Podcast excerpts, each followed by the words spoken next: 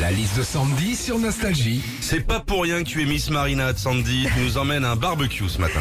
Oui, alors déjà quand on fait un barbecue, Philippe, hein, on peut faire cuire différents styles de viande, des chipots, des merguez et puis des brochettes. Et les brochettes, généralement, il n'y a pas que du bœuf et du poulet dessus, non?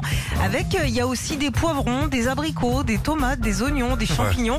En gros, t'as tout le marché de Ringis sur un pic à brochettes. hein.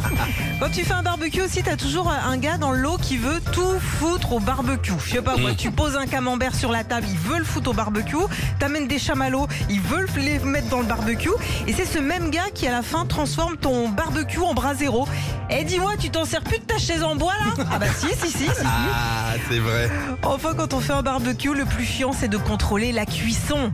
Évidemment, Philippe, on en parle tout le temps, sauf que euh, quand t'es avec euh, des potes, bah ouais, parce que euh, il y en a toujours un qui veut s'occuper de la cuisson. Lui, Ouais. c'est clairement son dada, sauf que c'est toujours le gars le plus bourré qui veut s'en occuper. Hein. Eh les gars, ce midi, c'est moi qui gère le barbecue, les côtes de bœuf, moi c'est mon domaine. hein. Ah non, Jean-Mi, vu ton état, ton domaine, c'est les côtes du Rhône, toi.